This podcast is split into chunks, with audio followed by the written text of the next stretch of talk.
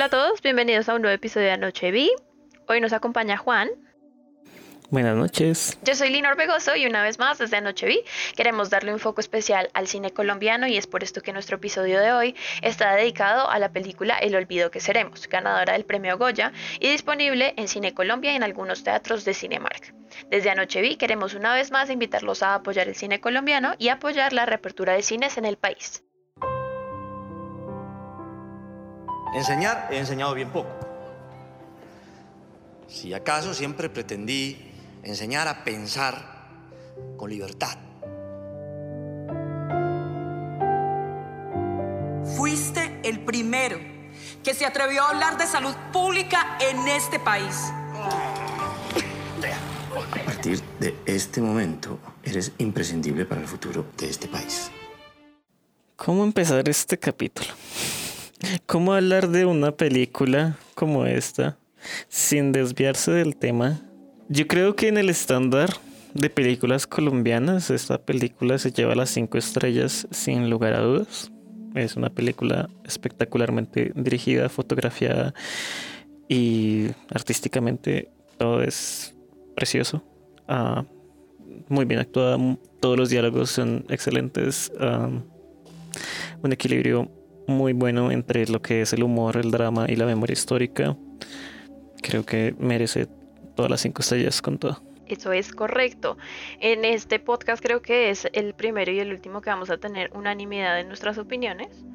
Eh, porque yo también le voy a dar las cinco estrellas. La historia me parece que es apropiada para la situación del país y creo que siempre ha sido apropiada para la situación del país y es en ciertos momentos como que a uno sí le da miedo qué tan acercada a la realidad del país está constantemente, porque parece que nada hubiera cambiado, a pesar de que la película está contando la historia de hace casi 50 años y como primera película colombiana que veo que la audiencia está tan conectada con la película. Y eso fue divertido, cinco estrellas.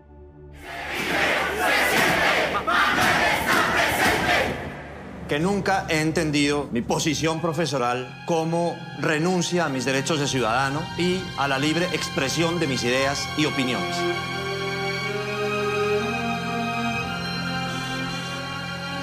Los paramilitares están haciendo lo que se les antoja, como una fuerza de choque que pretende doblegarnos.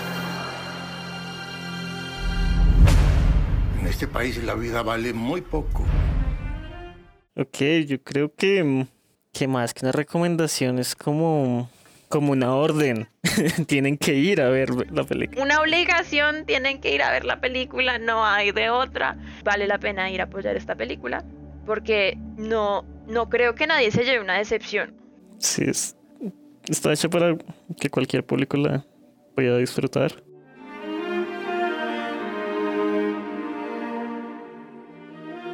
Es que nadie estaría preocupado por vos, si no fuera porque todos conocemos lo peligroso de tu compromiso en estos momentos.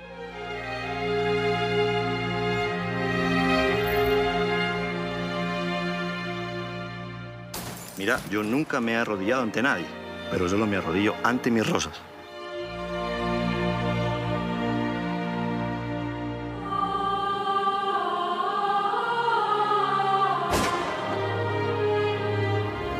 Te importan más los problemas de los demás que los de tu propia familia. Ningún problema es solo de los demás.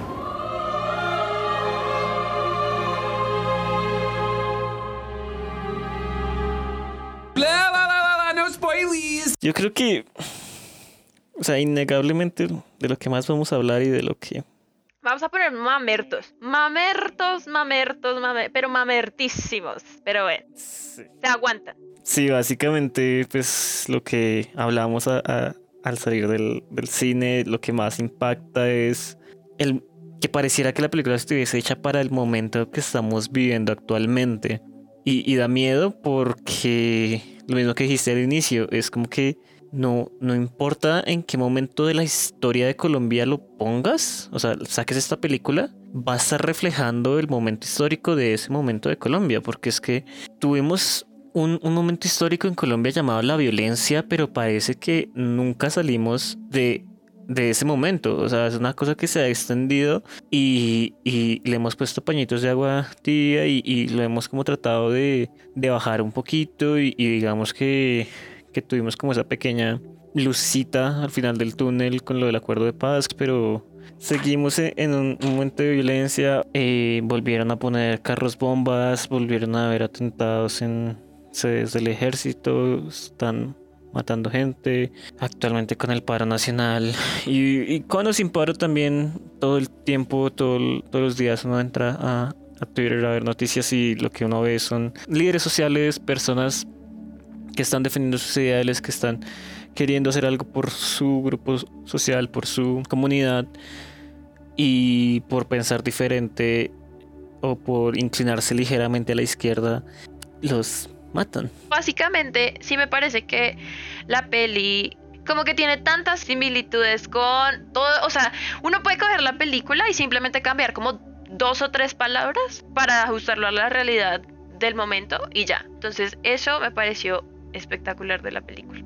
Como que igual nos tratan de mostrar una realidad de que todos en algún momento, o sí, como que ya asumimos que es algo pasado y que ya no es como de ahorita y que eso ya es un pasado oscuro que tuvo el país, cuando en realidad pues no lo es. Sigue pasando absolutamente todos los días y hasta que no reflexionemos acerca de cómo en verdad podemos tener una libertad de expresión que tanto el gobierno como las demás personas respeten, el país no va para ninguna parte. A mí lo que me gustó mucho fue la forma en la que se acerca a la religión, porque es una crítica a la religión, pero a su vez eh, lo hace de una forma graciosa, ¿sí? O sea, este personaje de, de la monja que duerme con ellos y, y, y- le da un patatús, como diría mi abuela, cuando escucha que el niño ya no quiere orar en las noches, cuando Héctor ya no quiere orar en las noches o que no quiere ir el domingo a misa,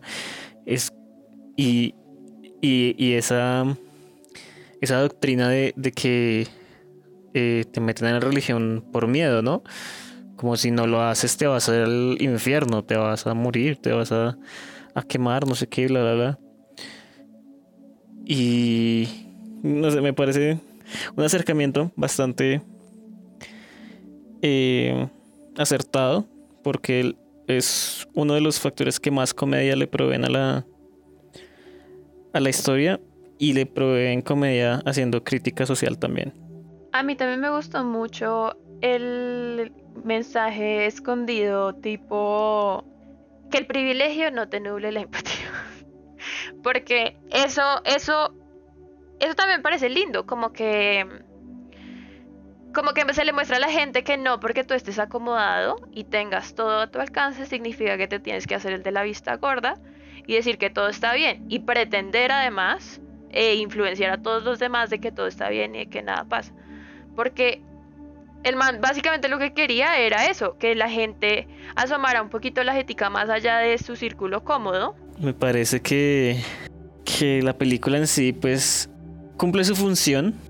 Yo creo que, que, que- una película cumple su función cuando uno al salir del cine no habla de la película, sino que habla de lo que lo está haciendo sentir la película, de lo que lo hace pensar la película, y que hable uno como de, del tema, ¿no? O sea, de lo que querían que, que uno pusiera, se pusiera a pensar. Si la película está ahí para, para mostrarte algo y, y si tú logras que, que tu audiencia hable de eso, en vez de la película, la, lo, conseguiste. Sí, es algo que pues, pasa mucho en, en, en las películas de, de cinearte y, y de todo esto. Y yo creo que pues, como, como se dan cuenta, pues logra muy bien su cometido porque acá podríamos quedarnos horas y horas hablando de, de nuestro hermoso y amado país. Eh, y, diciendo eso me acabo de acordar de, de otra de las cosas que, que criticaron muy por encima, pero que me pareció una, un- una escena espectacular. Y es la escena del carro en la que, eh, bueno, Héctor, hijo, eh, está llevando a Héctor padre y están teniendo una discusión y el y Héctor padre prende la radio y solo hay fútbol. Y se emputa re duro porque en este país todo es fútbol y solamente le importa el fútbol. Y mira al hijo reemputado y le dice, ¿quieres hablar entonces de fútbol? Y es, y es, es una escena increíble, en verdad, porque es, es muy, muy real y que también la estamos viviendo actualmente. La libre expresión es un mito. O sea, a mí eso fue lo que más me quedó de que acá o te adoctrinas o te mueres, porque no hay de otra. Como que no hay derecho a decir o a pensar diferente a lo que una clase con poder diga, sino que es que hay que acoplarse o acoplarse porque si no es como muy fácil mandar a callar y silenciar esa voz, porque igual no es que seamos un país sin memoria, sino que estamos tan acostumbrados a la violencia que al final se vuelve una rutina. Y bueno, ya para terminar hablemos del final. Es muy emocional. En esa cada uno de los actores la da al 100. O sea, ahí sí no hay duda de que a todos les dijeron, hoy se tienen que poner la 10, porque si no, no sale esta vaina. Y kudos y felicitaciones al director y a todos los que estuvieron envueltos en eso, porque esa escena, o sea, cuando lo matan, como el clímax y la escena final, muy bien hechas, muy bien actuadas, y le lleguen a uno al Cora. Y persona que no salga llorando del cinema no tiene alma. Yo pude haber salido llorando más, pero la película como lo que lo relaja a uno al final. Sí, te, te- da unos, unos minutos después que son bastante irónicos, la verdad. Es lo mismo, esa, esa escena del velorio es como que no puede haber algo que represente menos lo que es este personaje que una iglesia. Pero pues sí es algo que, que yo sí tengo mucho en, en cuenta, es que los velorios y los entierros no es para el muerto, es para los vivos. E- e- ese rito que me parece muy interesante, la verdad, del velorio, de, de la caminata al sepulcro, de, de sepultarlo y demás, es, es para, para los que quedan en vida, para como para darle ese, esa, esa partida y ese punto final, ¿no? Como para caer en la realidad y decir, esto pasó, esta persona ya no está, e- es verdad, o sea, en verdad esto está pasando. Entonces como que los entiendo porque pues sí, es una familia bastante religiosa y eso, pero es, es buenísimo el, el contraste que se hace al salir de la iglesia y ver que las personas que sí entendieron el mensaje están es en las calles.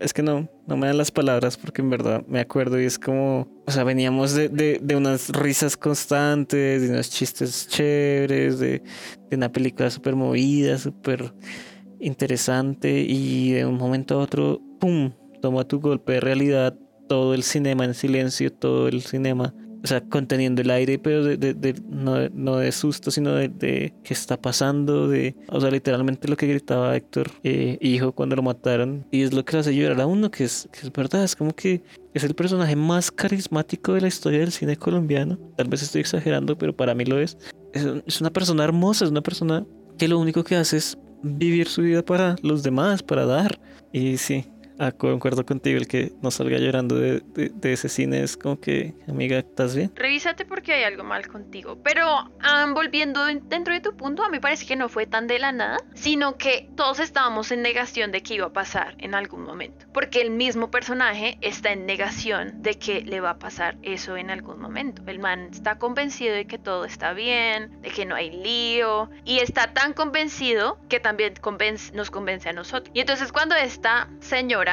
le dice que tiene que ir al a donde tiene que ir para que los sicarios lleguen, uno comienza a ver el, la bandera roja y uno comienza como, uy, sospechoso. Y todo después de eso se convierte en una sospecha de mierda, va a pasar, mierda, va a pasar, mierda, va a pasar. Pero hasta que no pasa, pues como que uno no lo cree. No lo cree sino hasta que está pasando en el momento. Pero siempre nos dieron indicios creo que desde el principio de la película, con toda la hostigación que tenía el personaje dentro de la universidad, con la iglesia, con los políticos, con la situación política del país, con los carrobomba, etcétera, siempre nos estaban dando indicios de que eso iba a pasar, que así iba a terminar. Pero el man estaba tan convencido de que no y de que él podía cambiar el mundo, que también nos convenció a nosotros. Y cuando pasa, pues por eso es que uno se siente tan frustrado, porque te- te- durante toda la película te han mostrado un ídolo o un líder, más bien no un ídolo, sino un líder que sabe liderar y que tiene buenas ideas y que simplemente está tratando de hacer cambios necesarios y que no puede porque, porque no, porque a las demás no se les da la gana. Es verdad. Y ya para finalizar,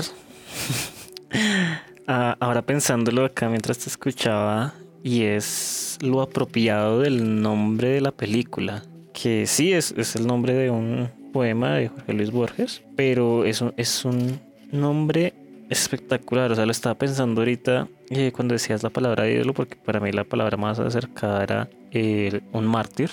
Él se convirtió en un mártir, pero es un mártir que, que se olvida. Como en Colombia no- nos, nos encanta olvidar, el nombre de la película es muy, muy acertado. O sea, esta persona en cualquier otro lado hubiese podido ser un hito en la historia, un cambio, eh, podría haber desembocado una revolución, pero acá simplemente se fue al olvido. Y es el, el olvido que seremos. O sea, 10 de 10 es el nombre. Espectacular. Me fascina.